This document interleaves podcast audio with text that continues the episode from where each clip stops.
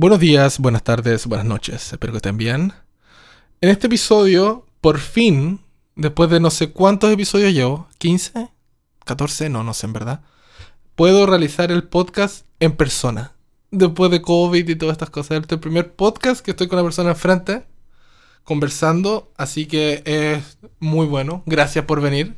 Gracias, encantado. Y tenemos aquí el invitado que es Carlos Valdés. Mexicano, sonidista, residente canadiense. Carlos, ¿cómo estás? ¿Qué onda? Muy bien. Eh, encantado de estar aquí. Gracias por la invitación y venga a darle. Sí, no, o sea, lo bueno es que de esto es que no tengo que usar fono porque estás cerca y te escucho normalmente Claro. como una cosa, así que entretenido y por fin es en persona. Ya. Ya, ya han bajado las cosas, las vacunas, todo. Los dos estamos en set, así que estamos sabemos que no tenemos COVID por los test que no hacemos infinitamente. Vacunadísimos y testeadísimos. ¿Cuántos test tú crees que tiene encima ya con esto de Wow, mira, la primera temporada de Blues Clues hicimos 20 episodios. Son cuatro días por episodio y era lunes, miércoles y viernes. O sea, casi seis meses de lunes, miércoles y viernes. o sea, 6 por 4, 24, 24 por 3? Ya, Así. Listo. No sé ni cuántos sean, estamos- pero. Ajá. Y ahora en el último tramo eh, terminamos Blues Clues en marzo y en abril fue ahí como comerciales, entonces no tan testeado, pero desde hace tres meses que he estado en otros shows también ha sido lunes, miércoles y viernes. Entonces sí. ya estamos bien acostumbrados. Sí, ya, ya no duele, no pasa nada. Ya. No se- uno no se queja, llega y se sienta, ¿cómo está? Dale. Venga, vámonos. Entonces, bueno, la primera pregunta que siempre hago, que estoy haciendo en esta parte, es ¿con qué equipo te estás grabando? Pero en verdad ahora estamos diciendo, como el equipo, después del micrófono todo es mío, es como, ¿con qué micrófono te estás grabando ahora tú? Ahorita estamos escuchándome en un MKH50 de Sennheiser que para mí es mi micrófono favorito de la vida. Este, con este micrófono yo grabaría film, voiceovers, efectos, eh, B-roll de lo que sea, eh, interiores, exteriores y demás. Me gusta mucho el sonido, es un super cardioide. Y me gusta mucho cómo suena. Tengo, digo, hay otros micrófonos muy buenos, pero en gusto personal este es el que a mí me late. Sí, no. Y es un clásico también, o sea, es un, es un micrófono que va muy... ¿Cómo es? Que encaja muy bien con el 416 también, que es una leyenda, que como que tiene los mismos componentes y casi el mismo circuito, pero funciona para interiores. y más encima veo que tienes una, la- una suspensión Cinela puesta y no hay otra. Exacto, es un Cinela O6 3, si no me equivoco. Es la, la hecha para, para ese O6 modelo, ¿no? O6 8, perdón. Ajá, para el MKH50 y igual se me hace la mejor montura que hay, súper silenciosa, ligera y versátil, ¿no? Puedes acomodar cada ángulo de cada una de sus partes como para que se acomode mejor a tu workflow. Sí, no. Y bueno, sale de, bueno, del micrófono, está conectado, ahora tenemos la tarjeta directamente a Pro Tools, que es una Claret de dos canales, de Focusrite, la típica, y los amplificadores son los, Air. Eso. Yeah. Entonces, ya, ya sabemos que estás bien, que has estado con tu trabajo, como Sí. la realidad torontiana. Sí, sí, sí. Muy felices, trabajando muchísimo. Sí, está loco, ¿no? La industria está loca. Eh, entonces, pero tú llegaste hace poco a Canadá. O sea, no poco. Pero ya trabajabas antes en sonido desde México, ¿no? Llegué a Canadá hace cuatro años, a Toronto, pero ya tenía yo bastante tiempo haciendo sonido para film, para tele, comerciales, reality y ahora sí que lo que se, lo, que, se presentara, ¿no? Pero por eso, o sea, yéndonos más atrás de eso, de tu forma laboral, ¿por, qué, so- ¿por qué sonido? ¿Cómo partió la, la- la- la cosa de sonido? ¿Tuviste, porque por lo menos en Chile, yo estudié ingeniería en sonido, como que uno se especializa solo en sonido, Claro. pero acá yo llegando aquí en Canadá, cuando llegué a Canadá hace un par de años, la gente que hace sonido fue a la escuela de cine. Exacto. Y también he entrevistado a otras personas en que también han hecho. Yo hice la carrera de cine y después descubrí este mundo de sonido. Claro. ¿Cómo llegaste tú al sonido? ¿Cómo fue? ¿Par- ¿Partió de, de pendejo, de chico o...? Eh, en cuanto al sonido específicamente, yo eh, llegó por la música, ¿no? Yo también estudié ingeniería de sonido y lo primero que me llamó la atención a mí fue, bueno, yo siempre tuve grupos de amistades, ¿no? Que siempre eran muy, muy afines a la música electrónica, a traer DJs, a escuchar, a hacer DJs, producir música, etc. Entonces, por medio de amistades, yo tuve como estos primeros contactos en cuanto a grandes eventos de música, festivales de música electrónica, etcétera. Varios de mis amigos eran DJs y me enseñaron como a, mezclar música en eventos, ¿no? De ahí nace la curiosidad de saber cómo se produce toda esta música, nace la curiosidad de saber cómo se utilizan sintetizadores, etcétera. Y de ahí empiezo a usar mis primeros softwares, ¿no? Que era el Fruit Loops en aquellos momentos, después el Reason todo esto ahora sí que como jugando, ¿no? Jugando y aprendiendo entre amigos, eh, amigos que tenían más experiencia produciendo. Y de ahí es de donde nace como la curiosidad de saber qué es la ingeniería de sonido, cómo se produce la música, cómo se graban ciertos instrumentos, etc. Entonces, eh, después de, todo esto, tengo la oportunidad de hacer algunos cursos como más básicos, ¿no? De ingeniería de sonido. Y Después tengo la oportunidad de ir a España a estudiar en Barcelona en el SAE, eh, se llama, School of Audio Engineering Institute. Y bueno, eso ya me dio a mí como una visión más amplia de lo que era la ingeniería de sonido. En aquel momento, mi sueño, digamos, era ser un ingeniero de grabación para bandas, grabando en una de estas consolas gigantes, en un estudio, etcétera. Eh, y bueno, estudio la carrera en Barcelona y cuando me regreso a México soy contratado por un estudio y en este estudio ellos, aparte de hacer grabaciones, hacían también postproducción para video, sonido para video y también hacían sonido en locación.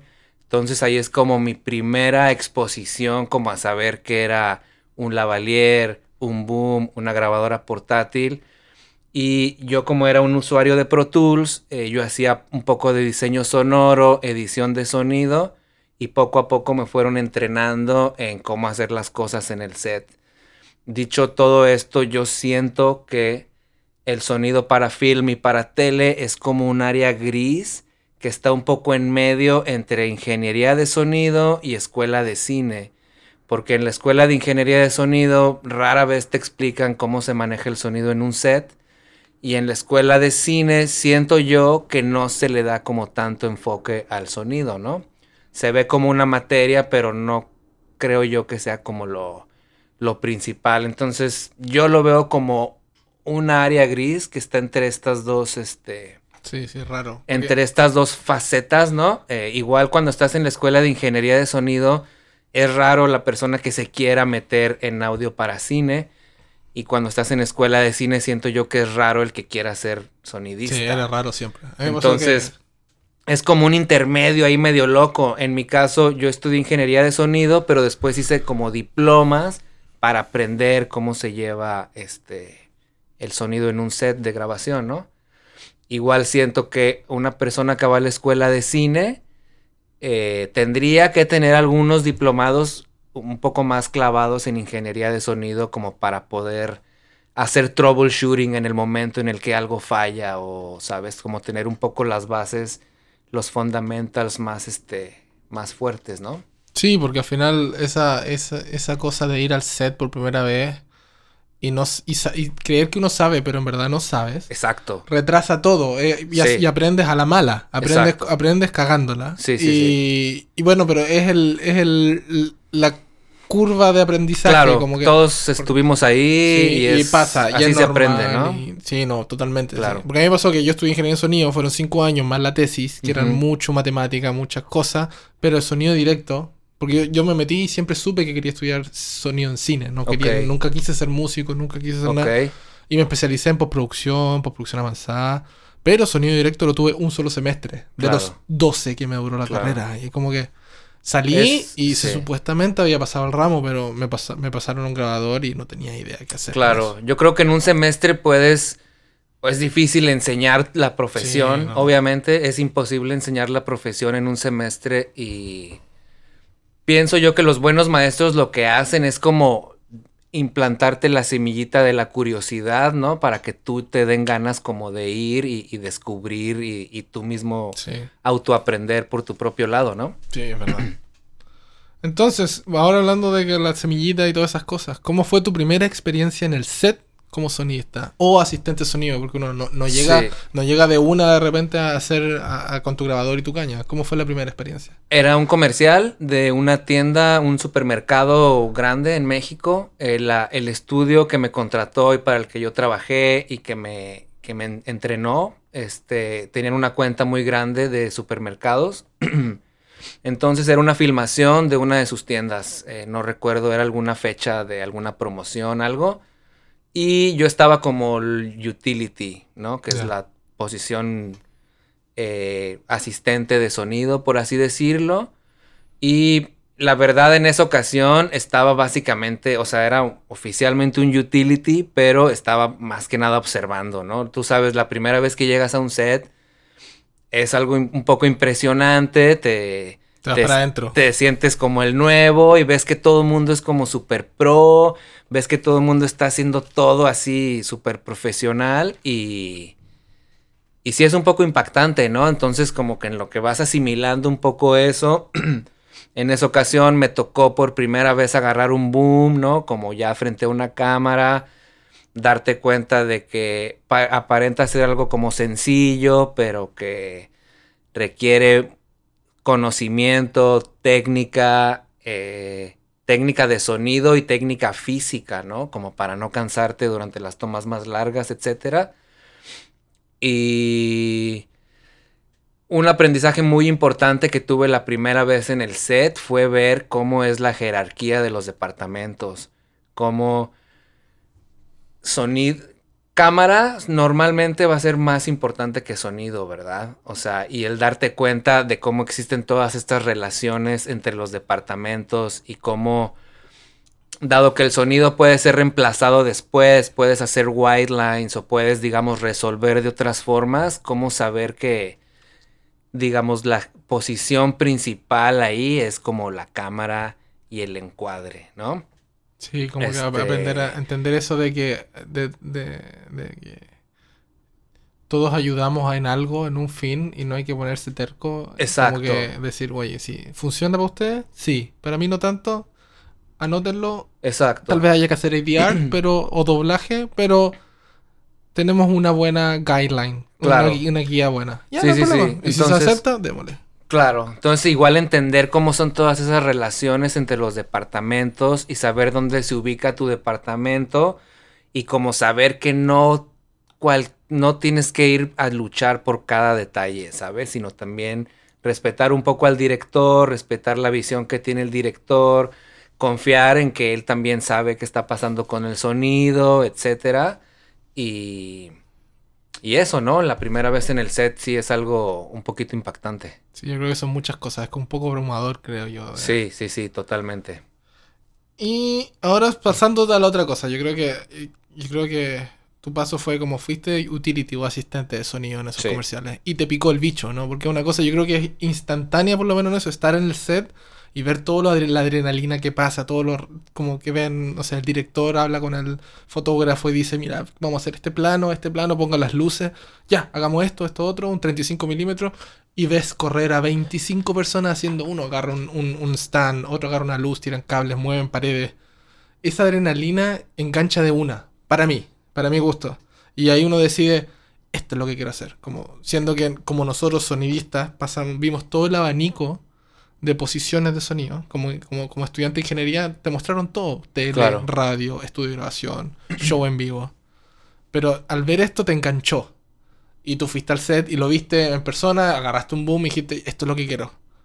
Por ende, ¿cuál fue tu primer kit? Porque supongo que después de eso dijiste: Ya, tengo que comprarme un equipo. ¿Cuál fue tu primer equipo de sonido directo? Mi primer equipo de sonido directo fue una Eddie Roll R44. No, la mía igual. Que es una súper básica de cuatro canales básica, ¿no?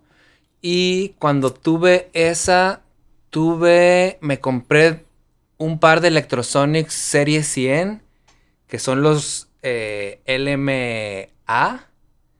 Serie El- 100. Serie 100, claro. El ML LMA es el, el cuadro ese. Son como la serie Ah. 400, como Ya, el sí. case cuadrado negro. Sí, son como los UM, pero son transmisor y receptor igual, ¿no? Con una Exacto, antena. con la antena fija, que no se quita. Esos que no eran tan buenos, la verdad. eh, yo no sé, como que nunca me pude agarrar así muy bien con ellos. Y tenía también los clásicos Sennheiser G3. Tuve el M MKH 416 Ya. en un blimp Rycote con una K-Tech, la clásica de 9 pies, ¿no? La 102 creo que se llama. eh, con Con internal coil. internal coil y una bolsa petrol bag. Oh, las Petros. Ajá, sí, las con el arnés con petrol azul. bag, ajá. Sí, sí, sí. Y tenía Sanken COS 11s Para los Sennheiser y... para los Sennheiser y los, Ah, y bien, los o otros. sea, igual También bien. tuve un par de trams, tram 50s, no sé si te acuerdas, que son como site Sí, sí, address. sí, sí, los, los- los conozco, pero tengo uno, uno de esos, pero no es tram. Ya. Me da miedo usarlo. Sí, sí, sí. Tengo un Voice Technology que suena bien. Ya. ¿Te da miedo porque es side address o Sí, qué? sí, Sí. no, sí, no, me declaro ignorante porque tiene el mount y todo, tiene el conciliar Sí. y todo, tiene, tiene el conciliar, em, tiene el... Sí, el la- protector sí, la- el mount, el... no claro, como el, met- el pequeño metal, ¿no? Que tiene así. No, no, sino que tiene la goma esa como que el concealer que uno mete el micrófono y lo pega y ya está listo. Porque Claro. se supone que la, la- la silicona protege todo del roce, la Ya. ropa y todas esas cosas. ya, ya. Pero aún así, me Lo pasa que, pasa- pongo un DPA o pongo un Sanken porque son redondos. Mi expertise está más en eso. Claro. Que- Lo que yo siento es que los side address, los que tienen hacia el lado y no hacia arriba, en nuestro trabajo es mucho más difícil de hacerlo silencioso, porque al ser side address está tocando directamente Sí, con una capa de ropa. En cuanto a los otros, como es top address, la puedes dejar como un poco más descubierta, Aislar, sí. aislada, como Mm. sin contacto de nada. Entonces, eh, a mí me ha tocado ver en sound mixers que hacen grandes shows aquí en Toronto que tienen bastantes de esos, los DPA Slims, que son como la misma Sí. onda. Y yo no entiendo el por qué, porque a mí se me hacen mucho más difíciles de hacerlos silenciosos. El, el Slim, la gracia de ese es que tiene un, un, una, un, un- Tiene un accesorio Ujú. que es como un, un pico de pájaro. Ajá, Que para lo el ponen botón, para ¿no? el botón. O sea, le pones Ajá. wire, pones el micrófono. Claro. Lo sacas y parece que es como si estuviera al frente. Claro, para esa situación sí yo creo que son muy buenos, pero para cualquier otra yo prefiero como uno de los, un DPA 4060, Sí, para mí ese es así como, No, hacia el, 40, el, el 4060 o el 6060 ajá, suena muy bien. sí, sí, sí, Y el cable, o sea, son delicados, eso sí. sí, Nosotros en el show pasado rompimos tres lavalier, tres. Así, y se rompían y se mandaban a arreglar. Y se rompían de nuevo. y se ¿De la cápsula? de la- no, del conector de abajo. del el, ese- conector de el abajo, microdot, el conector. ya, No soy muy Ya. fan, pero es práctico porque le puedes conectar a cualquier cosa. claro, sí, sí, pero, pero son delicados. Yo también, yo rompí el 4017. sí, ya, Yo me yo rompí un amplificador de tanto enchufarlo, desenchufarlo, enchufarlo, desenchufarlo, cambiando del boom a otro boom. wow, Y se rompió. claro. Yo siento que el 6060 DPA no está ahí con el 4060. Yo siento ¿Te que se oye un poquito más chiquito, como un Puede ser que tenga como más un tipo end. Sanken, ajá, como tirándole un poquito más al Sanken COS. Pero El obviamente el 40-60 tamaño del gusta. 60-60 Sí, es, es práctico. uf, sí, o sea, eso es ideal, ideal, ¿no? Pero O sea, bueno, pero encuentro para niños. Yo encuentro que para adultos el 40-60 sí se puede esconder. Claro. A menos que sea un, un- un vestido apretadísimo Claro. con cosas que... Bueno, ahí hay un problema, pero ahí tiene el 60-60. Pero el Claro. 40-60, si que tienen 40-60 o, o quieren invertir en el 60-60 pero no tienen, el, no tienen el dinero porque es harto dinero cuando te- tienes que comprar 2, 3 o 4 Sí. el 40-60 sí, que está más barato y se puede pillar usado, más barato aún, es buena opción. A mí Sí. me gusta cómo suena. Ese es mi lavalier favorito definitivamente. Antes usaba más Sankens, pero ahora ya hice la transición a los DPA 40-60 y Son buenos. muy feliz. Y sí. eso, ahora, a propósito de eso, ¿Qué equipo entonces partiste con un R44? Que yo, Sí. yo todavía lo tengo. Está en Súper Chile. básico, lo tengo sí. en Chile con su 211. Lo tengo en Chile. Ya. Está como está con su bolsa Petrol, la misma. Ajá, sí, sí, sí. Y. Y le comp- de, de huevón yo. Cuando me fui a Chile, no sé hace cuán- cuánto que no voy a Chile por esto del COVID, pero hace, no sé, dos años. fui y compré unos Smart Batteries y las dejé ahí en el pouch y dije, ah, por si acá vengo y tengo que hacer algo. Tengo Smart Batteries ahí listo con el, Wow. con el distribuidor y todo para que funcione todo ese sistema. Para en la Chile, para no- pequeña para no- Roll. Qué loco, ¿eh? Sí. Y ahora entonces, pues, ¿qué equipamiento estás usando? Ahorita uso una Sound Devices 633. Uso el wireless, eh, per- eh, micrófonos wireless Electrosonics. Uso SRBs y SRCs con el modelo de dos baterías y de una. SMQB, el de dos baterías, y SMBs, el de una. Y con la Valiers DPA 4060. Y mm, uso un MKH50 casi para todo. Eh, a menos de que necesite estar como en algún exterior donde el lente sea un poco más amplio, etcétera. Eh, ahí puedo sacar el 416, pero de entrada yo usaría el 50 para todo. Uso un eh, Boom Pole Panamic, que es mi, mi marca favorita. Se me hace Sí. la construcción de los Panamic. A mí se me hace una pequeña obra de arte, la verdad, esa, esos booms eh, Panamic y me gustan mucho. Sí, no, yo tengo dos Panamic. Ujú, El- ahora en el show hay el más largo ujú. y el otro Maxi. que es una sección menor. Mm, Y Maxi son- 4 y Maxi 3, Sí. yo creo. Sí, son uno una de belleza. 6 metros y el otro de 4, parece. Ujú. Y son buenos. Sí, sí, sí. Y uso una... La bolsa es una Orca OR30. Todavía uso baterías MP1. Todavía no he hecho el salto a las Smarts. Eh, y mis audífonos son unos Sennheiser HD26 Pro. También son mis favoritos absolutos de la vida. ¿Cuál, cuál es la diferencia entre el 26? Porque yo tengo el 25 SP o algo así. ¿Cuál es la diferencia entre el 25 y 26? Eh, la construcción es diferente. Yo siento estos mucho más eh, fuertes, digamos, como más Sólido, robustos. ya, sí. No tiene el problema de la conexión. eh, no sé si en los 25 te ha pasado como una conexión falsa que tiene y que tienes Ah, que no, no, no. acomodar el cable. A mí eso me pasó en todos los HD25 que tuve. Y yo siento que la respuesta en frecuencia de las frecuencias bajas es más amplia en estos, en los HD26. Mm. No significa que se escuche como más bajo, sino como que tiene mayor alcance. Puedes escuchar como unos rumbles que están más abajito, ¿no? Mm. Entonces, se me hacen también más cómodos. Y en general me gustan más. Yo usé los HD25 durante 10 años o más.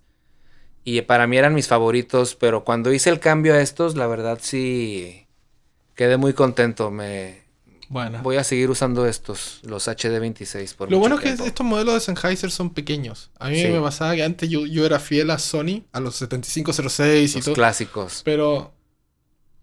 Porque me gustaba. Era, era como, no sé, era como en estudio escuchar y mezclar con los Yamaha. Ya. Que Exacto. suenan, asqueroso.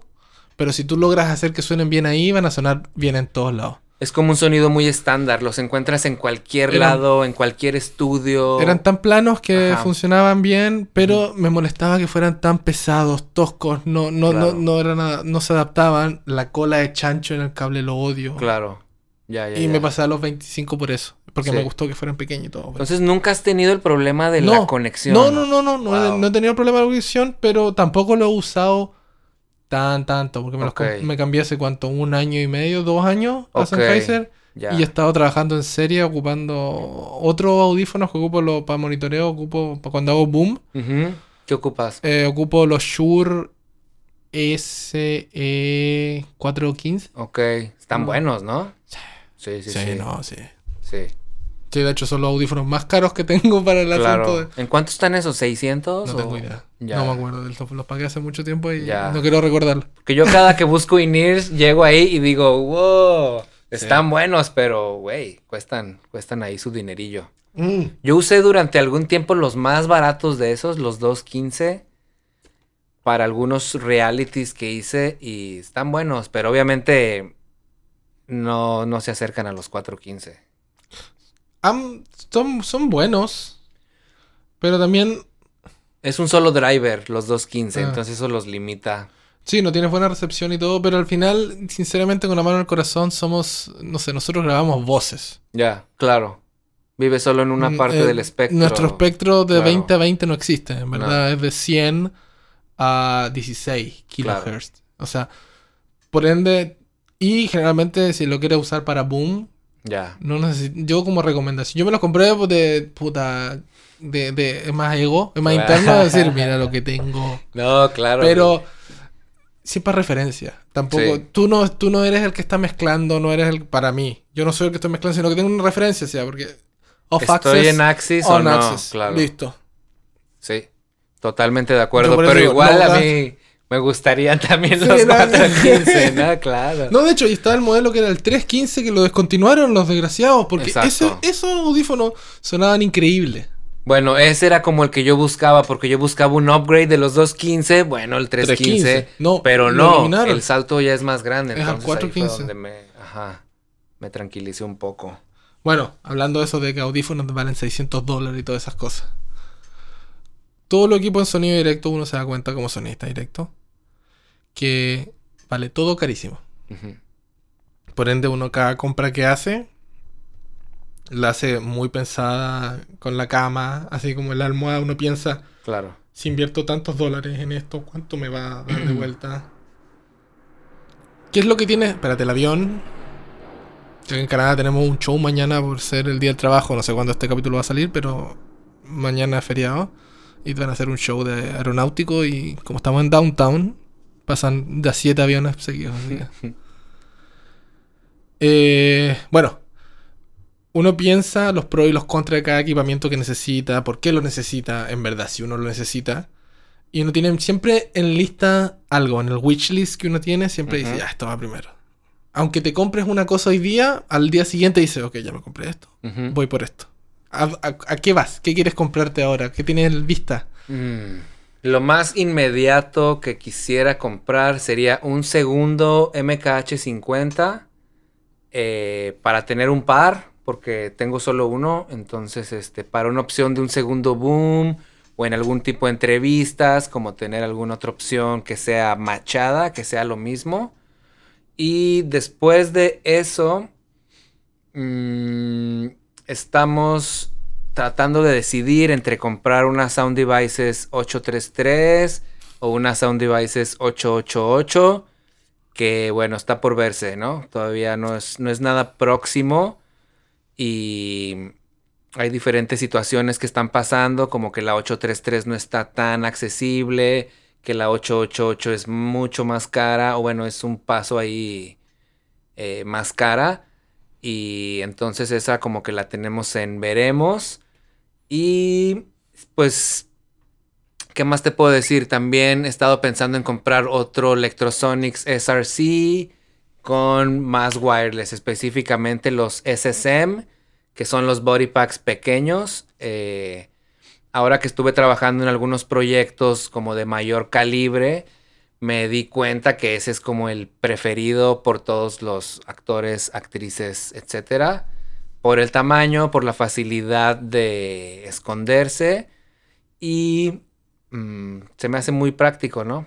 Sí, esa es la, consulta de eso, porque el SSM, para los que no lo saben, es el transmisor pequeño, el más pequeño que tiene Electrosonics por el momento, y funciona con baterías LMS, L- LV50, que son como las típicas baterías de Fuji, de las cámaras Fuji o alguna cosa así. Correcto. Y está bien en boga ahora porque Electrosonics las metió también en sus IFBs, en su IFBs de tipo Comtech que tiene. Y hay otras empresas más que están usándolo, que es como Audio Limited lo sacó ahora con el A20 también. Exacto. Están corriendo con la misma batería. Creo que Saxcom. o- Saxcom parece que también lo Ya. ocupa en su. No sé nada de Saxcom, Z. ZMT. F3. ya. Parece que el 3, el modelo 3, Claro. lo tiene chico. ¿Cómo anda la batería el- el- en temas en temas de, de battery life, de rendimiento de batería? ¿Cómo, cómo, cómo anda el SSM? Porque yo también lo estaba pensando en un, un par Claro. de SSM. Eh, en general, la mayoría de los casos en las que lo utilicé en estos shows anteriores que hice, te daban más o menos 4 horas, 5 horas. ¿A 50 o a 25 miliwatts de potencia? ¿Te Estábamos a 50. Ujú. Bueno, la verdad no recuerdo, creo que eran 50, este, estoy casi seguro. Y sí, seguro te dan 4 horas y un poquito, tal vez un poquito más, tal vez Ah, hasta bueno. 5. hay veces que sí hay que hacer el cambio en ahí en un cambio de setup o algo así. Se aprovecha y se cambia. se aprovecha y se cambia. Eh, dependiendo obviamente de dónde esté puesto el body pack en el actor o la actriz, pues esto lo hace algo mucho más rápido y sencillo o una operación un poco a veces más Toma. complicada donde a lo mejor requieres la ayuda de la persona de vestuario para que venga y te apoye, eh, dependiendo de dónde esté el, el body pack, ¿no? Pero yo digo que cuatro horas está bien. En general, eh, nos estuvieron sirviendo muchísimo. Y hay ciertos outfits, hay ciertos vestuarios que son muy limitados de espacio y en el que solamente algo de ese tamaño funcionaría. Incluso los SMVs, que es la versión de una batería AA, incluso a veces esos pueden llegar a ser un poquito grandes. ¿El SMV es más grande? Es que más el- grande. Que el SMV. A mí me El pasa que... SSM es un poquito más grande, o sea, no mucho, pero esa diferencia a veces puede ser entre de que De que se vea o no se de vea. que o sea. se vea o no se vea o de que el actor esté a gusto o no. Me Sí. explico que para mí eso es como algo muy importante. No, que el crear el rapport con el actor y el respetar el performance del actor y el tratar de incomodarlo lo menos posible, actor, actriz, perdón. Eh, y el tratar de inter- interferir lo menos posible con su trabajo, ¿no? Haciéndolo más fácil para él y para que él pueda comunicarse con el director sin, sin estar pensando en factores externos, ¿no? Misma cosa cuando vas a microfonear a algún actor, como tratar de hacerlo una sola vez y bien y tratar de retocar, digamos, lo menos posible, ¿no? Como para no interrumpir tanto y darle libertad de que él pueda hacer su trabajo, ¿no? Sí. Qué bien. Entonces, ahora, ya. Lo que estábamos hablando antes, de que tú llegaste hace cuatro años acá. ¿Por qué Canadá? ¿Por qué emigrar de cómo estabas en México tú? ¿Qué, qué, en, qué estaba, ¿En qué parte estabas? ¿Qué estabas haciendo en México? ¿Y qué, qué, qué te llevó a venirte acá a Toronto? Ajá, eh, bueno, en México, antes de venir a Toronto, yo estaba viviendo en la ciudad de Cancún, Quintana Roo, que es en la parte sur, en el Caribe mexicano. Eh, y ahí estaba haciendo películas, programas de tele, muchos comerciales, mucho reality, videos corporativos, videos de eventos como de conferencias, etcétera. Siendo un lugar muy turístico, hay muchas convenciones, hay muchos, se graban muchos comerciales, tiene como estas paisajes naturales de jungla y de selva que son hermosos y luego tiene los cenotes que son estos ojos de agua y luego tiene las hermosísimas playas, entonces como que tiene mucho en el aspecto visual, por lo mismo es como un hotspot de producción en el que vienen crews de todos lados del mundo a grabar comerciales relacionados con productos de belleza, etcétera. También se hacen muchos realities, se hacen los Bachelors, Bachelors in Paradise, eh, muchos programas del tipo National Geographic, Discovery, que son como documentales de andar en la jungla buscando alguna especie de animal o eh, también tuve chance de hacer el Naked and Afraid, que es otro de Discovery, si no me equivoco. Entonces hay muchos de estos eh, producciones de tipo outdoors, tipo este, documentales también. Y eso es lo que estaba haciendo más que nada. También películas de lo, Hallmark, como de este tipo comedias románticas, este... Acá en Toronto existe como la versión Hallmark de las películas de Christmas. Sí, nosotros tenemos todas las de invierno. Todo lo de invierno se hace por acá y allá es como lo de resort, como lo de vacaciones. Todo lo de verano está allá. Todo O sea, lo de verano se hace allá. Entonces, digamos, como el opuesto de lo que se hace acá, se hace allá en, en, en resorts, en la playa, que la familia se va de vacaciones, etcétera, ¿no? Entonces era eso. Mi esposa, ella es mexicana, pero es ciudadana canadiense. Y de ahí es de donde sale como el, la curiosidad, ¿no? De venir a intentar algo por acá. Obviamente yo ya sabía que en Toronto hay una industria de film y de tele muy grande, muy fuerte, que se crean contenidos este, del mejor nivel eh, mundial, por decirlo de alguna forma. Y pues obviamente que mm, viviendo en un país como México, si se te ofrece una oportunidad de este tipo, yo creo que es muy natural el considerarla, ¿no? Y buscar siempre crecer y siempre buscar nuevos horizontes y nuevas metas, etc. Entonces todo empezó como por curiosidad, empezando un poco a hacer un poco de investigación online, ver cómo estaba la onda de la producción por acá, ver si era algo viable, ¿no? Porque yo en México ya tenía mi negocio andando, ¿no? Digamos, yo ya tenía mis clientes, ya tú sabes cuando tienes tu negocio propio y ya están dando, digamos, por sí solo, eh, es como difícil también considerar en empezar de cero otra vez en algún lado, pero poniendo las cosas en la balanza, eh, pues parecía como una buena opción. Y al final lo fue, al final ha sido una experiencia maravillosa, muy, muy, muy buena y estoy muy agradecido y muy contento por la decisión que se tomó.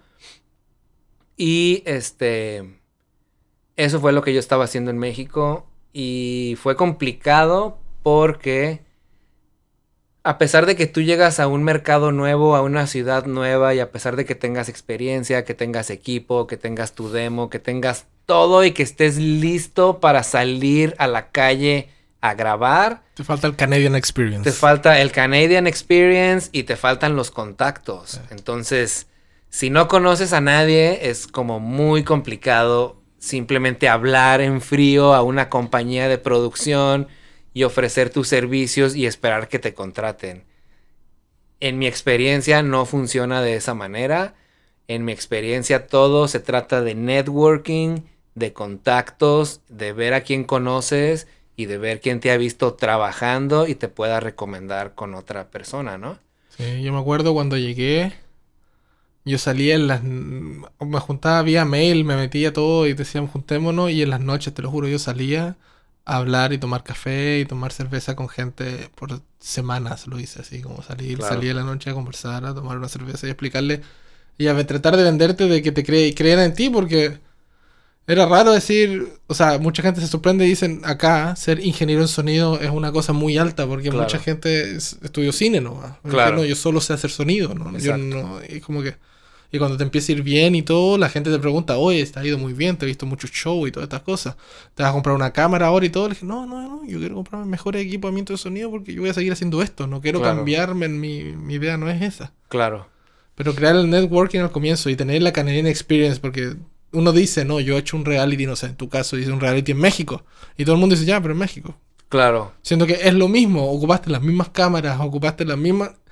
No, tienes que tener la Canadian Experience acá, la canadiense, la, la, experiencia canadiense. Eh, y es como pagar, no sé, como tienes que pagar la, lo, lo, que te cuesta estar acá, como que claro. hay que quemarse un poco, pero al final pasa de que uno, dos trabajos, tres trabajos y ya empiezan a sonar después ya. Claro, todos, en mi caso todo fue, yo los primeros cuatro meses que estuve acá no salí a trabajar porque yo estaba como, como se dice, standing my ground. O sea, yo estaba como que yo cobro esto, esta es mi experiencia y te estoy ofreciendo como lo mismo que te ofrece un técnico acá entonces yo quiero cobrar lo mismo.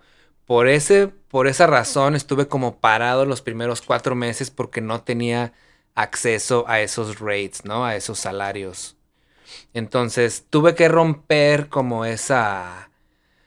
Ese, ese estado eh, de, estar estático y poner como la bola en movimiento y tuve que salir por un salario menor al que yo estaba esperando la primera vez. Entonces fue como un poco dejar el ego un poco a un lado y decir, bueno, tenemos que empezar de ceros y vamos a tratar de hacerlo lo más eficientemente posible y tratar de hacerlo lo más rápido posible sabiendo que ese paso es inevitable de simplemente salir allá afuera, trabajar y que te vea la gente trabajando. Fue difícil eh, porque si tú sabes lo que vales y sabes lo que puedes cobrar y sabiendo que estás cobrando menos, etcétera, digamos, te pega en el ego como profesional o como en el ego simplemente, ¿no?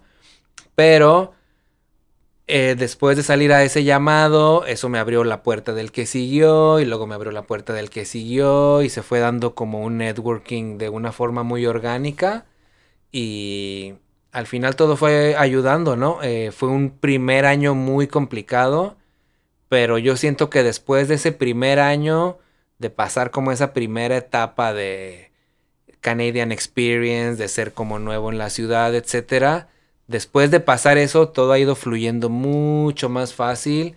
He sido muy afortunado de la gente que he conocido, incluido nuestro amigo en común, David Guerra. Él para mí fue como muy importante porque me ayudó bastante en, en abrirme a, saber cómo era la cosa por acá y yo sentí un gran apoyo de su parte. Eh, he sentido un gran apoyo de su parte a lo largo de estos cuatro años, ¿no? Definitivamente estoy muy agradecido con David y yo siento que en esta carrera tienes que tener un poco de suerte con la gente a la que conoces, ¿no? Para rodearte de, de gente que, te quiera apoyar también y que esté dispuesta a ayudarte sin, a veces sin saber quién, quién eres, ¿no? Es que sí, yo creo que es que hay que hacerlo porque es como, es como un rito de, no sé, pues, lo hacen por ti siempre, siempre porque uno no llega, incluso siendo canadiense, es la industria la que se forma así. Alguien te tiene que dar la mano o alguien tiene que creer en ti para que puedas llegar al set a trabajar. Claro, claro. Independientemente la paga, sino que tiene que haber alguien que te diga, sabes que yo creo en ti, aunque tengas cero experiencia. Sí. Y después uno después, cuando después uno con los años se da cuenta que alguien va a tocar tu puerta y decir, oye, sabes que acabo de llegar, más encima en Toronto, que ciudad más cosmopolita que esta, hay poca. sí.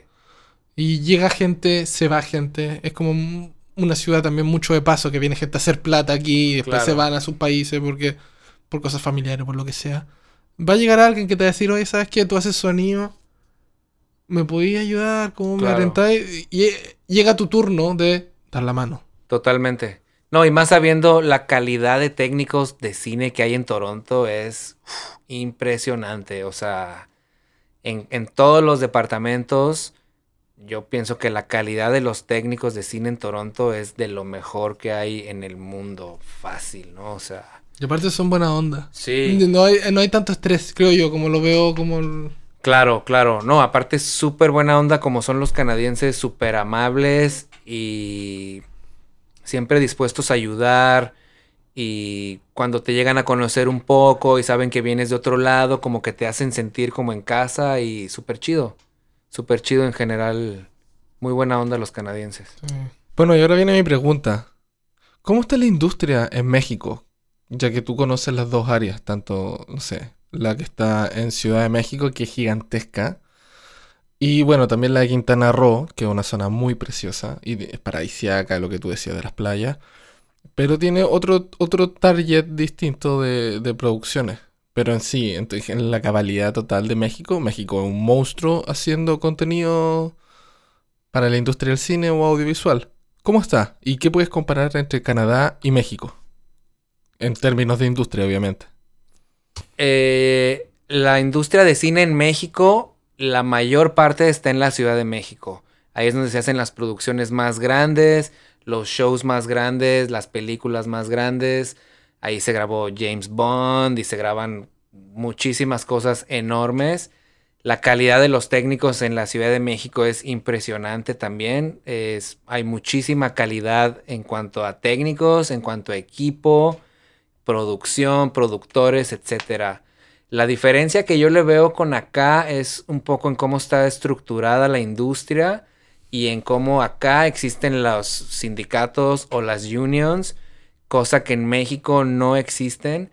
Entonces, eh, existen asociaciones de los diversos departamentos. Tengo entendido que existe la asociación de cámara, la asociación de sonido, etcétera, pero no es como un union o un sindicato formal. O sea, no hay reglas, en verdad. Por así decirlo. Exacto. Entonces, al no haber este tipo de acuerdos o reglas, muchas veces los técnicos quedan en manos del productor, del line producer o de quien sea que tiene que repartir el dinero, muchas veces quedas un poco a merced de ellos, ¿no? Lo cual a veces crea situaciones un poco no tan favorables. Em, obviamente, si tú ya tienes tus clientes y si tú ya tienes tus conocidos y tu grupo con el que tú te invitan a sus producciones, etcétera. Ya sabes qué esperar. Ya sabes qué esperar, ya sabes que a lo mejor hay cierta confianza y puedes este tratar de negociar ciertas mejores condiciones, etcétera. Pero en general, eh, yo sí veo la industria en Toronto más avanzada. Pienso que en gran parte es por esto de los sindicatos o unions. Eh, no tanto en la calidad ni en, ni en este. Pues sí, la calidad de los proyectos. Eh, también se hacen cosas buenísimas, buenísimas allá. Está el caso, por ejemplo, de Roma, que se grabó allá con el director Alfonso Cuarón y es un filme de calidad absoluta, ¿no? Eh, hecho por técnicos mexicanos. Pero pues tal vez siento que las diferencias serían más bien en lo administrativo, ¿no? En cómo se lleva la industria en los, visto en los grandes aspectos administrativos, ¿no? Cómo se maneja con el personal, con los técnicos, cuestiones de contratos cada quien está un poco más expuesto a lo que pueda conseguir, no tienes como este soporte. Que yo cuando llegué acá se me hizo muy chido ver que existen estas páginas en donde ya existen los rates por posición, por horas. Eh, y eso para mí fue como muy impresionante de descubrir cómo existen todas estas herramientas, guías, etcétera. Cosa que en México no existe, ¿no? Sí, eso me pasa. A mí me pasó que, no sé, por lo menos en Latinoamérica, creo yo, por lo menos en Chile, sí o sí, no se habla mucho de dinero. Exacto. No está estandarizado. Todo está por detrás, como que tú negocias con el productor o con el production, bueno, production manager, qué vas cuánto vas a cobrar por el asunto, toda la, y todo. Todo es, tú no sabes cuánto tiene que ganar tal persona, sino que todo es en silencio y cerrado. Tú no dices tu, tu rate y cuánto cobras y el asunto. Porque si no, alguien te va a copiar. No sé, no sé qué miedo es. Pero al llegar acá, empezamos a trabajar. Yo llegué, empecé a trabajar en, comerciales. Y aquí CPAT, que es una página. Claro. Que es como, no, es como un sindicato, sino que es como una agrupación de gente que solo hace comerciales. Se unieron y dijeron: estos son los valores. Y que cabe destacar que son mucho más altos que la Union. O sea, mucho más alto que la Union porque eso fue el, trato que se hizo. De decir, ok, ustedes no quieren trabajar con gente de Union, los comerciales, vamos a cobrar más caro. Y los gente, las marcas dijeron, no hay problema, pero no quiero problemas con unions o con el sindicato. Y está ahí, o sea, si tú no sabes, o te llaman por comercial, tú sabes tu posición. O sea, hay algunos que otros posiciones que se negocian. Que es como camarógrafo, parece que se negocia. Hay algunos jefes de departamento que son Pero No sonido. El sonido está todo estandarizado. Claro. Pero eso es bueno. O sea, que se hable de uno a uno con el dinero. O sea, si, si, te, ofrecen un cierto dinero por algún trabajo y, a ti no te convence ese dinero, tú puedes refutar y decir, ¿sabes qué? Me parece muy bajo, yo te puedo, esto es lo que yo cobro o esto es lo que yo hago y no, no va a ser feo. Claro. Que es como si en Chile, por lo menos, como ejemplo, tú dices, no, sabes que estás ofreciendo muy poco, esta es mi contraoferta el productor puede ser que se pique o, le dé algo y diga, ¿sabes qué? No, contigo no, porque estás hablando de, dinero. Y es como complejo ese, esa... Hay un, cierto miedo de hablar de dinero, no sé por qué. Claro, porque como dices, al no haber esta protección del union o sindicato, estás negociando con la persona, entonces todo queda en manos de esta persona con la que estás negociando. Muchas veces te da miedo perder el proyecto porque es una serie que te va a tener ocupado los siguientes seis meses, entonces no quieres como verte muy caro. Y uno gacha el moño. Y, Ajá, y bueno, ya vas a tener tantos días de llamado, entonces a lo mejor ya empiezas tú a convencerte de que está bien, etcétera. Y... Y cagas.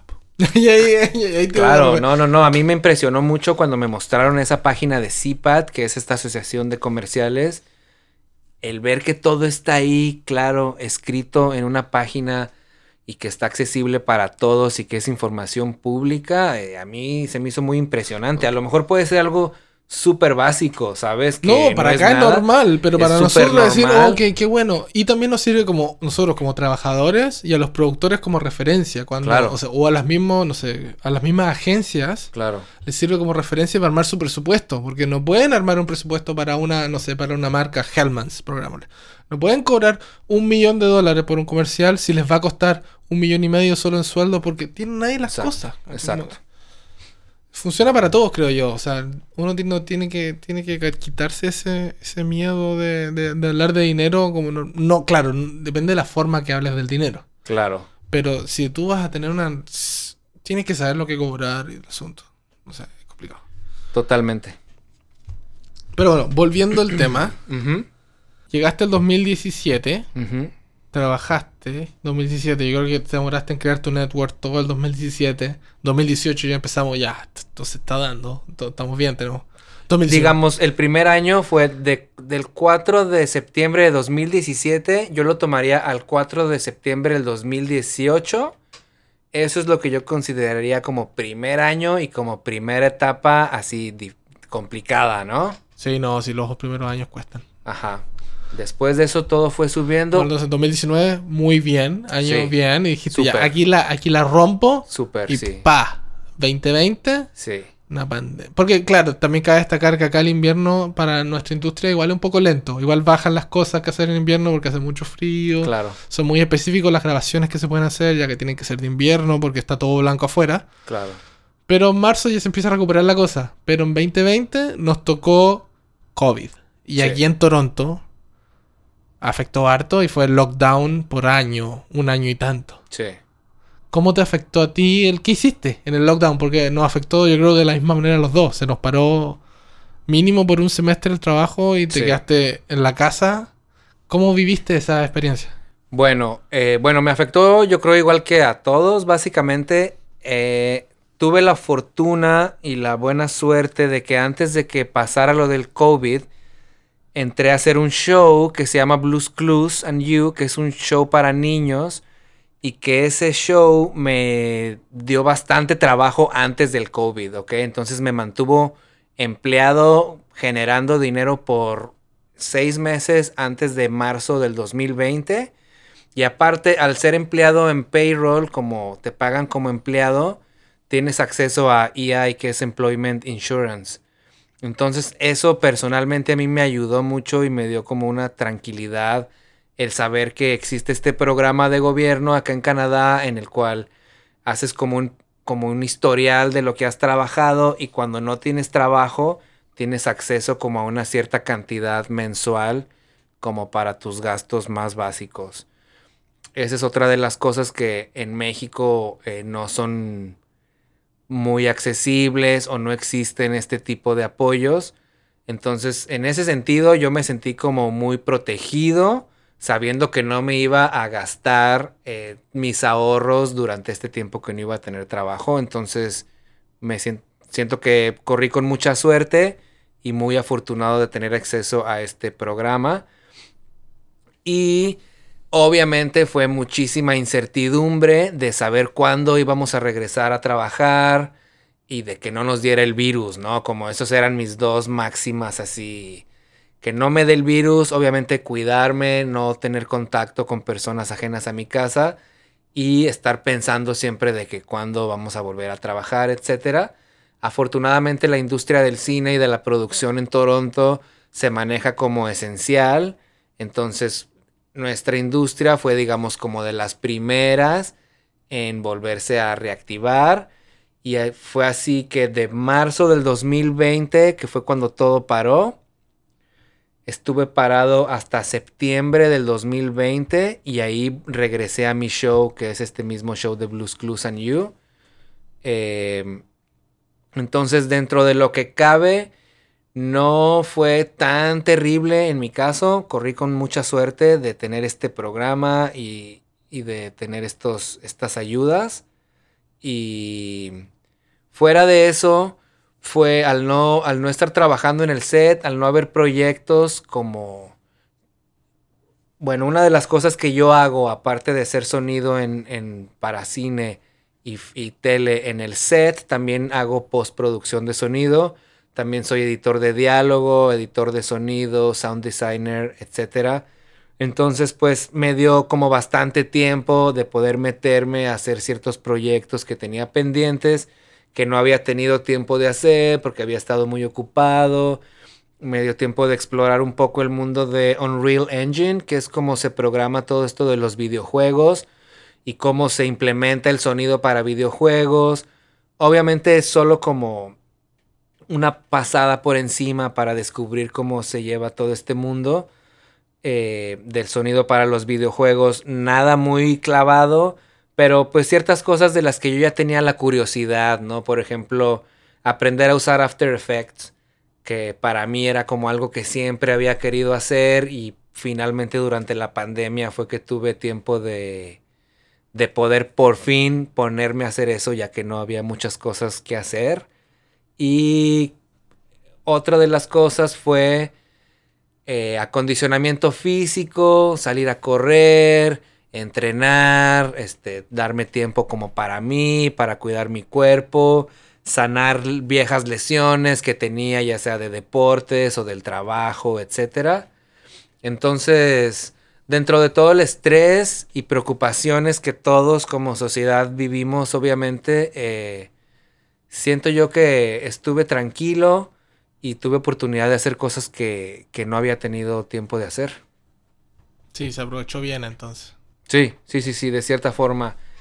Y te digo, agradecido con tener el show, el ser sound, eh, sound recordist o sound mixer para Blues Clues and You, que es un es un show de para edad preescolar para niños. Es un show de Nick Jr. Y es un show que tiene eh, una proyección a nivel mundial, ¿no? Que se traduce en no sé cuántos, siete idiomas diferentes y se muestra en todo el mundo. Eh, fue una gran oportunidad de trabajo, fue una gran oportunidad que me dio la tranquilidad para tener durante esta pandemia no, está bien, qué bueno. Y bueno, ahora viene la parte donde si tienes alguna, alguna pregunta para mí, cuando ya cambiamos el orden ya, así que tú si quieres, tienes alguna pregunta para mí que hacer. Ajá, sí, sí, sí, muchísimas. Eh, una pregunta es, por ejemplo, ¿qué equipo usas tú? Eh, ¿Qué tipo de grabadora usas? ¿Qué micrófonos te gustan? Eh, para empezar. Sí, no, a ver, yo en mi equipo de, de la bolsa, porque yo tengo bolsa nomás, no grabo en el carro. No usas carro. No, ahora, o sea, ahora yo, porque en el show que hacemos, que estamos haciendo, sí usamos el carro, pero como yo con mi equipamiento, eh, yo tengo el 633 con mm, wireless, con inalámbricos Electrosonics. Eh, transmisores todos son SMV de una batería. Ajá. Y Sanken. Ok. Pero yo creo que ya ahora, cuando termine este show, voy a pasarme a DPA, yo creo. Sí, una vez que usas DPA. Pero ¿sabes qué? Me gusta el Sanken porque es un tanque. Claro. Es una cosa que no se rompe, suena bien. El otro suena mejor, sí. Pero rompo tres por año. O sea, se van a romper los DPA. claro. Son mucho más delicados, no. Y no es que uno sea bruto, sino que de repente pasan cosas, pasan accidentes, se cae algo. Y si pasa el mismo accidente con un Sanken en un DPA, el DPA no se va a romper. Va, el Sanken no se va a romper. Claro. No, y tomando en cuenta que cualquier equipo que lleves al set está en riesgo de eso, que pase algo, ¿no? De Shotgun estoy ocupando ahora, me cambié y me arriesgué. Y me compré un SM1. M1, sí, S CSM1. Me sale más fácil decirlo en español. ¿Es el Sanken pequeñito? Es el, enano.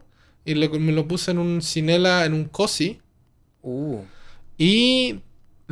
¿Cuál es tu opinión? Bien. No me convence 100%. No tengo que decir lo que suena bien. Pero es tan sensible y como que genera un poco. Algo tiene. Algo ruido hace que no me convence 100%. Ok. Me quedo con el 4017 de DPA para afuera. Claro. Pero encuentro que para grabar documentales o reality, para pasar de un ambiente a otro, con el COSI, puta, es, es una solución práctica, ¿no? Sí. Y es light, o sea, es ligero y es enano. Claro. Los cielos bajos y todas esas cosas no hay problema porque el micrófono literalmente mide 10 centímetros y pesa 70 gramos. A mí me gustan los micrófonos pequeñitos. Soy Es que, fan. es que está de moda y Claro, de el, hecho. el DPA que es 4018. Eso es lo que. Bueno, y ahora para la serie, como soy boom operator, como soy operador de caña, mi set de micrófonos tengo un micrófono para afuera, que es el 4017B Ujú. del DPA, En un Cinela. en un Cinela para interior, en el Cinela Mount del DS y en un pianísimo para exterior. Claro. Que el pianísimo es como ligero, ¿no? Eh, No pesa nada. Claro. Nada. Y es enano. Yo pensé que iba a ser más grande. No, son como chiquitos. Ajá. Es enano. Y, y para adentro, ahí empieza el show. Porque tengo dos Traps CMC 41. Ya. Buenos micrófonos. No los ocupo, by the way. Están ahí en el case todo el rato. No los ocupo. He visto mucho eso, ¿eh? Eh, He visto muchos CMCs. Ya pasaron, yo creo que su tiempo fue... Son funcionan cuando tienen que funcionar. Me pasa que si la sala es muy reverberante alguna cosa, encuentro que un, un 41 cardioide salva. Claro. Está ahí, suena mucho menos, la suena bien. Pero están ahí, tienen que estarlo, porque es como tener el 416 en el bolso siempre por si acá. Sí, sí, sí. Tiene que estar el Sennheiser 416 siempre. Entonces Pero- adentro usas el. El 4 y- el 4018 lo tengo adentro con Cinela. Y hay un placer que me encanta que es el KM 185 de Neumann. Neumann. Ya. Como También para es mí- como pequeñín. En- es un pencil, es un poco más chico que el, que el Tu 50. Ok. Pero suena como Neumann y para mí cuando estás el plano solo de cabeza, tiene que sonar distinto que en un plano medio wide. Claro. Y ¿Ese ahí es un supercardioide es o un qué? Es hiper. hiper, ok. Es un hipercardioide. Ok. súper con baja sensibilidad, tiene 10 milivolts, o sea, hay que tienes que tener pre de verdad, pero Claro. cuando le das suenan suena el Neumann de adentro Y ese lo usas aquí, en no, ahí cortito. al frente, Claro. cuando está ahí. Claro, claro. Pero debo decir ahora que he usado el 4018 suena muy bien ese micrófono también, o sea, lo- Sí. el 4018 uf. Para mí ese es como lo ideal de sonido y tamaño. Pero te vas a sorprender lo que voy a decir, pero el 4017B con el, con el Shock Mount Cinela es más liviano que el 4018. Con el, con el Shock Mount Cinela. El preamplificador del 4018 es pesadísimo. Ok. Ese micrófono, o sea, sigue a siendo pesar de que es pequeño, Es enano, no es pero tan pesa, ligero.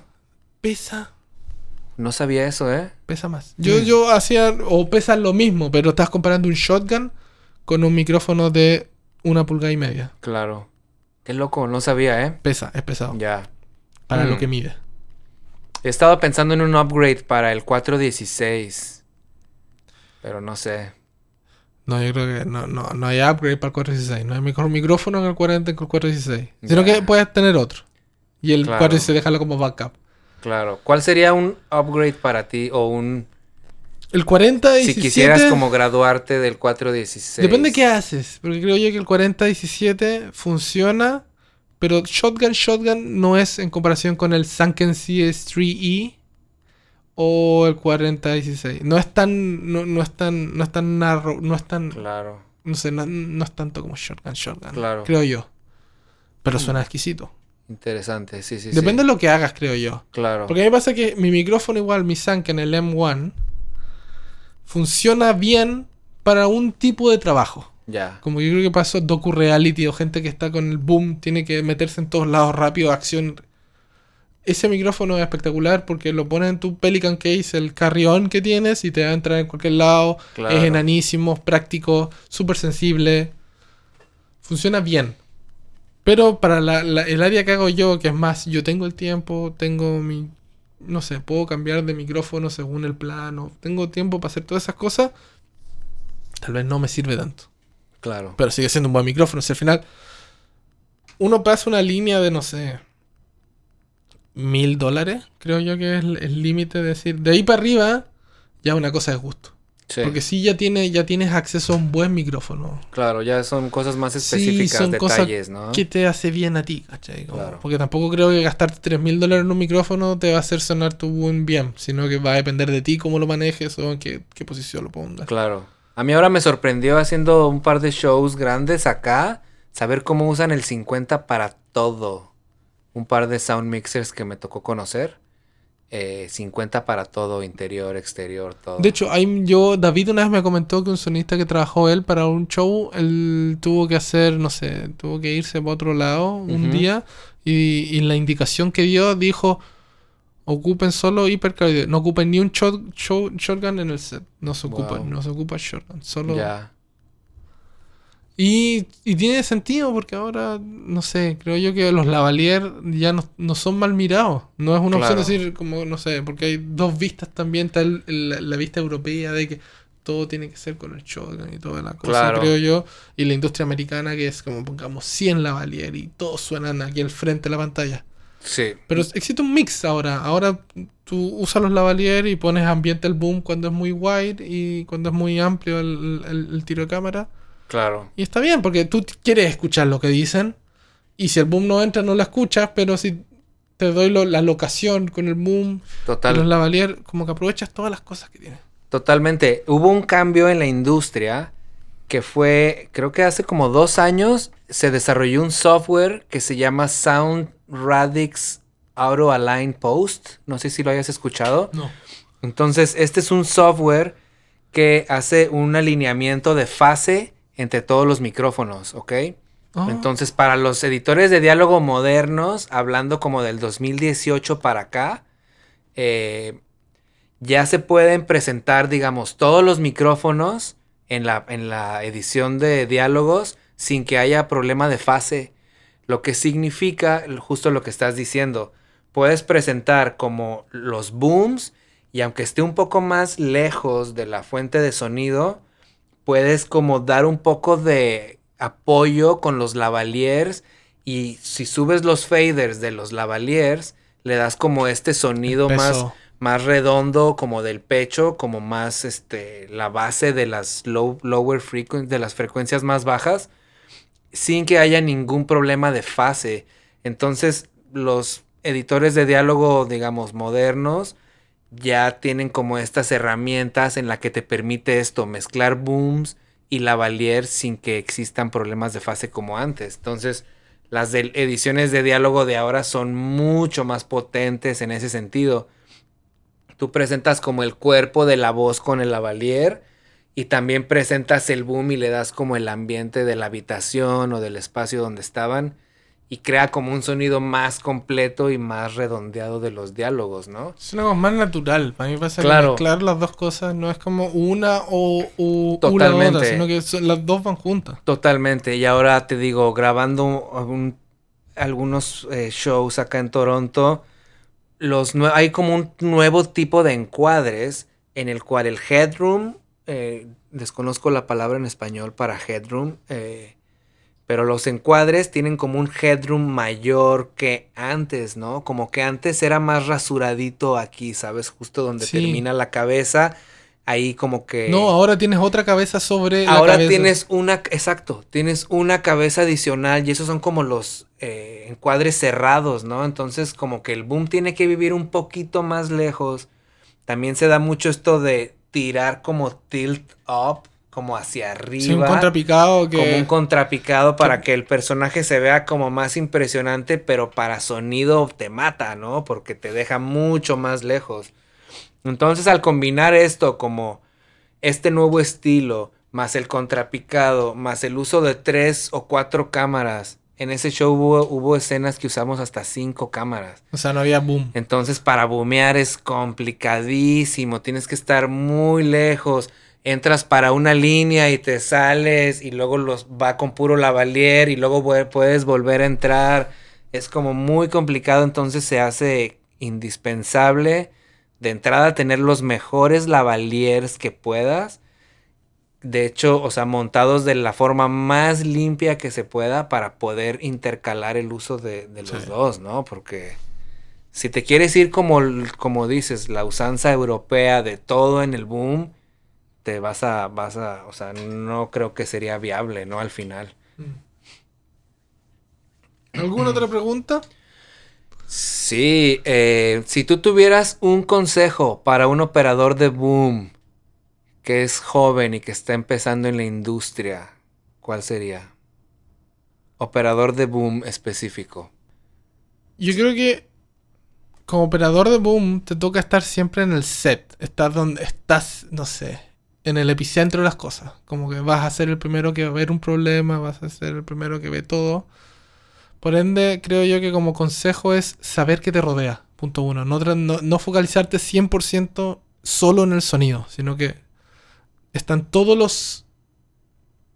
Están todas las áreas del de, de la película en el set. Está el asistente de dirección, están los directores, están los actores, están camarógrafo, gaffer, eh, no sé, luces, eléctrico. Eh, hay que saber convivir con todos, bajar tu, tu ego, pero tampoco llegar a estar en la sombra y que ser el personaje callado del asunto. La comunicación es- creo yo que es lo más importante y tú eres el rostro del departamento de sonido en set. Claro. Como que si escuchas algún ruido, habla con tu mixer.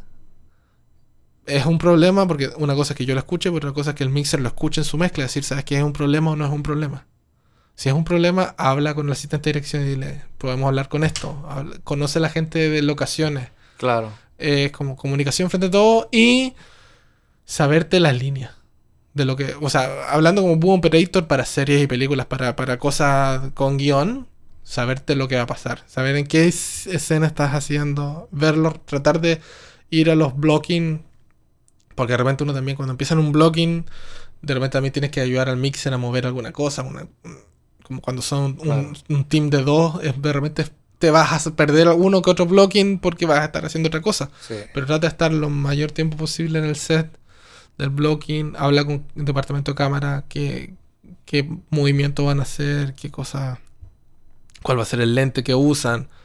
Porque a mí me pasó de que me aprendí las cosas, los lentes y todas esas cosas. O sea, si, si usaron 24 y estaban a 3 metros, sabía cuánto me tenía que poner más o menos. Claro. Pero ahora nos cambian el show nuevo que estamos haciendo.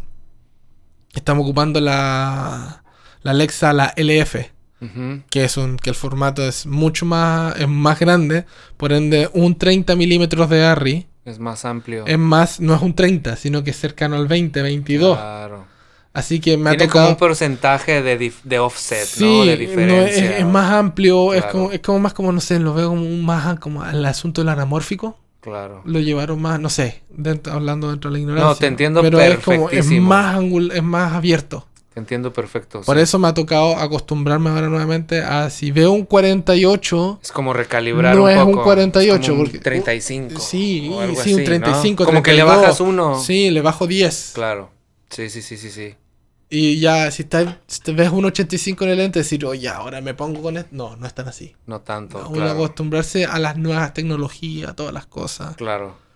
Y ¿A ti te gusta mantener como una distancia consistente independientemente del encuadre? No, ¿O tú vas No, ahí donde no. está el encuadre no, a siempre? mí- A mí, no me afecta que suene distinto en cada lente. Ok, entonces tú buscas, Yo busco buscas la- ese la- constante, ese con- Trato, contraste. sí, sí, como que soy de esos que pongo, tengo que estar ahí, aunque... Ya.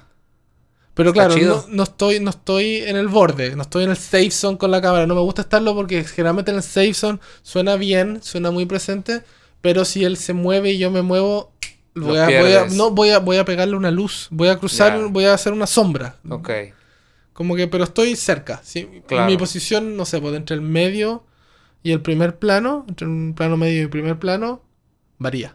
Porque hay gente que se queda en el plano medio, se queda, no sé, a un pie y medio. Como para respetar Para esa respetar misma la continuidad distancia. sonora. Ajá, claro. Para mí, eh, no.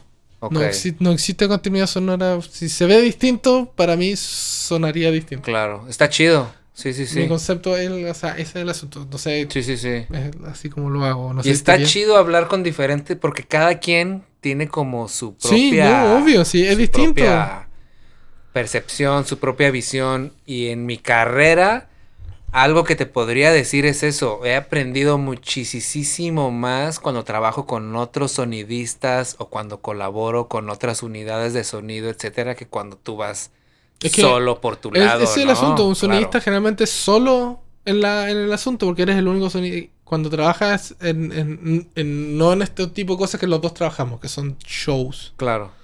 cuando trabajas en proyectos como comerciales o series más pequeñas o no sé, corporativos, documentales, Ajá. tú eres el único persona de sonido Claro. en, la, en, la, en, la, en el set. Claro.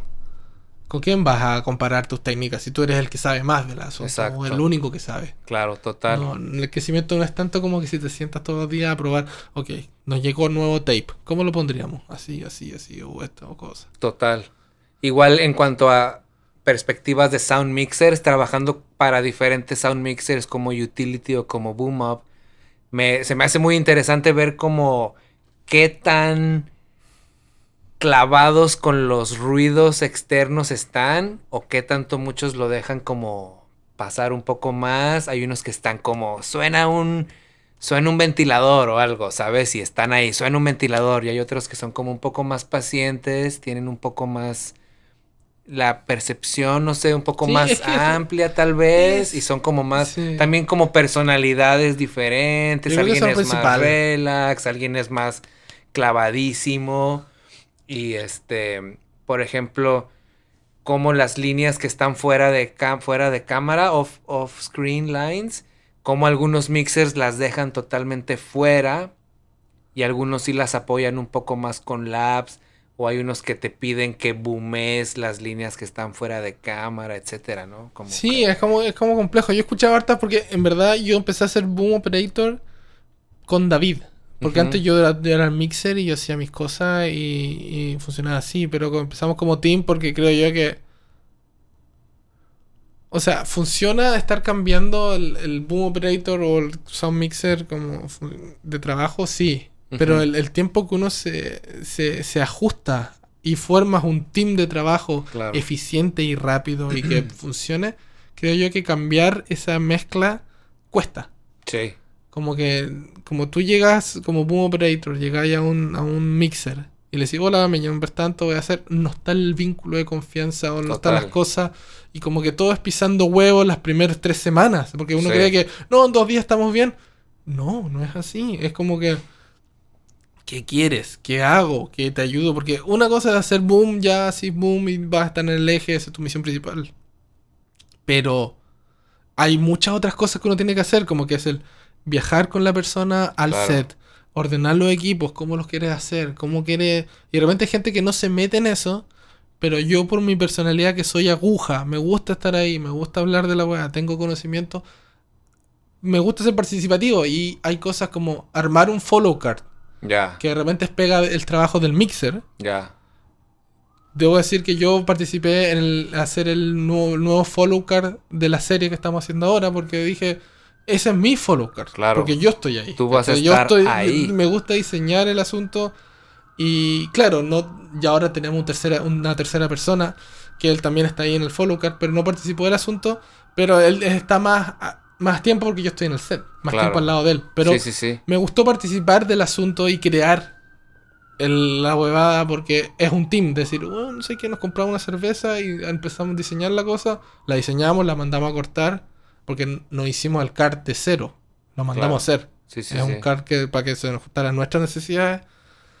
Y, y funciona. Porque ya sabes lo que tienes que hacer, lo que quieres. Porque yo sé lo que David quiere y David me conoce a mí. Claro, totalmente. Y ¿Ya llevan cuánto trabajando tres juntos? años. Tres años, wow. Desde- O sea, antes- el equipo ya está así. Y el primer show que hicimos fueron nueve meses. Yeah. O sea, es- es- es- se puede hacer, cambiar y todo, la- pero no me gusta a mí. Claro. Igual mm, también se sienta en la, en la- en la zona de confort, lo debo decir, de decir, ya sé que yo sé lo que David quiere, lo conozco y lo hago. Claro. ¿Puedo trabajar con otro mixer? Sí. ¿Trabajaría?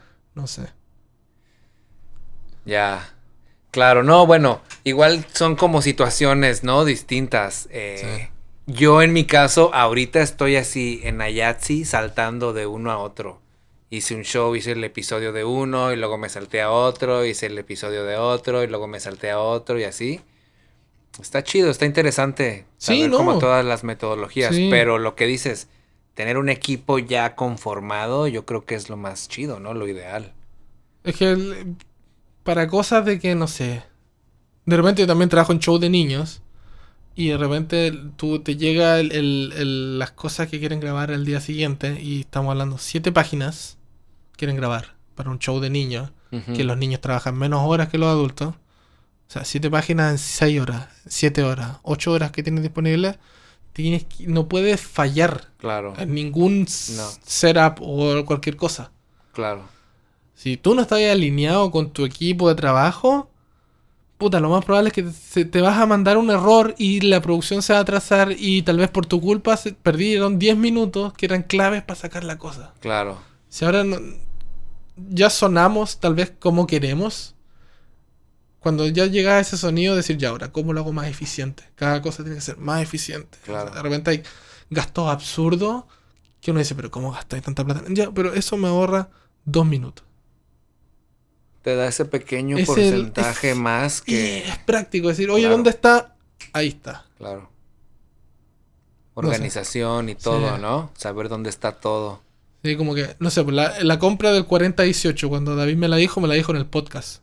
Me avisó, me dijo, oye, by the way, tenéis micrófono nuevo para probarlo. Ah, ya, no hay problema. Wow, qué Y fue como que, ok, probémoslo, pero fuera, fuera de la zona de confort. Yo Ya, ya, llevo cien, ciento y tantos días trabajando con lo otro, pero lo probé, funcionó y, y se hizo, ¿cachai? Claro.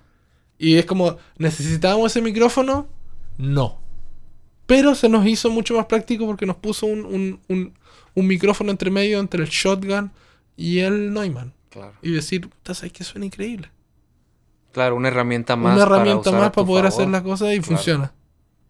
Así que, bien, Yeah. súper bien. Qué chido, güey. Sí, ¿no? Bueno, muchas gracias entonces. muchas gracias por venir. Fue un placer. Pues pasó el tiempo volando. Ya, fue un rato, Eh, ¿eh? Sí, una hora y veinte y pico. Yeah, no, un placer, encantado y gracias por invitarme. Y ¿Dónde la gente te puede encontrar si se quiere comunicar contigo? eh, mi Instagram es arroba nortemediasound y ahí me pueden encontrar, ver fotos de mi chamba, eh, ver links para mi página y por ahí lo que necesiten, ahí estamos. Perfecto. Bueno, muchas gracias, Carlos. Espero nos juntemos pronto porque ahora ya después de tantas series y cosas así, uno desaparece del- de la faz de la, de la Tierra. Y ahora COVID ya se está mejorando las cosas, así que ya está todo abierto. Así que ojalá nos juntemos de nuevo. Listo. Y muchas gracias a ustedes por escuchar. Espero que estén bien y nos vemos la próxima. Chao. Bye.